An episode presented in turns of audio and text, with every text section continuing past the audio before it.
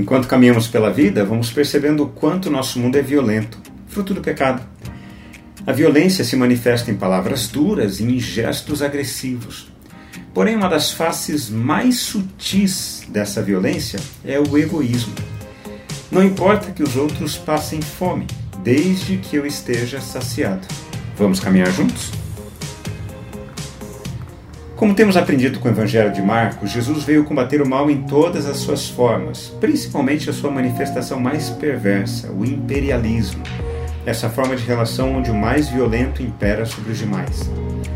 Um dos problemas da religião evangélica é que ela é propagadora da mentalidade imperialista. A ênfase está em que cada um busca a sua bênção e o seu milagre. O outro? Ah, ele que lute. Esta postura e mentalidade é de uma violência sutil, porém poderosa. Eu me relaciono com Deus para conseguir algo em troca. E essa mentalidade é totalmente anti-reino.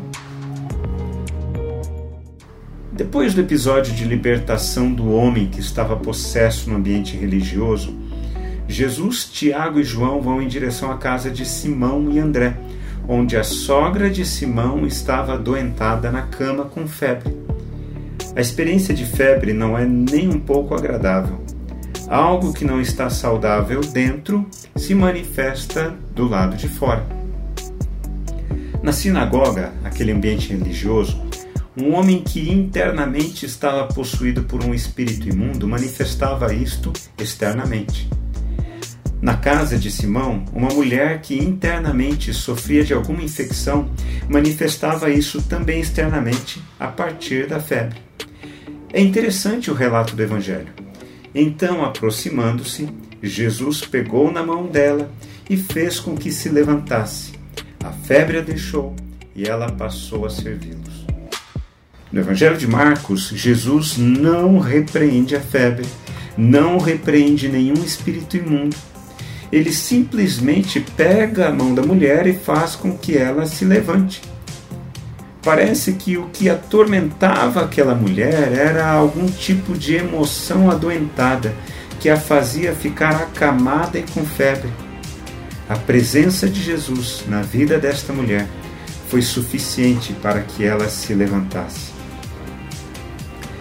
Uma característica marcante na vida de quem segue a Jesus é que quando somos tocados por Ele, a nossa vida é profundamente transformada.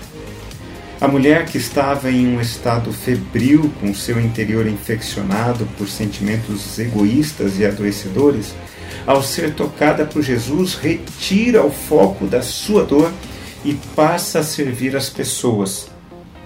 A febre daquela mulher provavelmente era resultado do seu coitadismo Emocionalmente, ela era tão egoísta que isso estava adoecendo a sua existência. O encontro com Jesus retirou ela do estado infeccioso de seu coração. E o resultado é que o egoísmo foi vencido e ela passou a servir as pessoas. Quando refletimos na palavra de Deus, precisamos responder a ela. Eu quero orar por mim e por você. Pai, muito obrigado porque aprendemos hoje na Sua palavra que algumas doenças emocionais se manifestam em nosso corpo. Quando olhamos demais para a nossa situação e ficamos com pena de nós mesmos, estamos apenas expondo a inflamação do nosso interior. Pedimos que o Senhor nos cure, que o Senhor nos toque e nos ajude a levantar de tudo aquilo que nos mantém prostrados, para que possamos abençoar outras pessoas. Em nome de Jesus. Amém. Meu irmão e minha irmã, levante-se em nome de Jesus. Viva um dia para a glória do Senhor. Um forte abraço a vocês. Nos falamos no nosso próximo encontro. Até!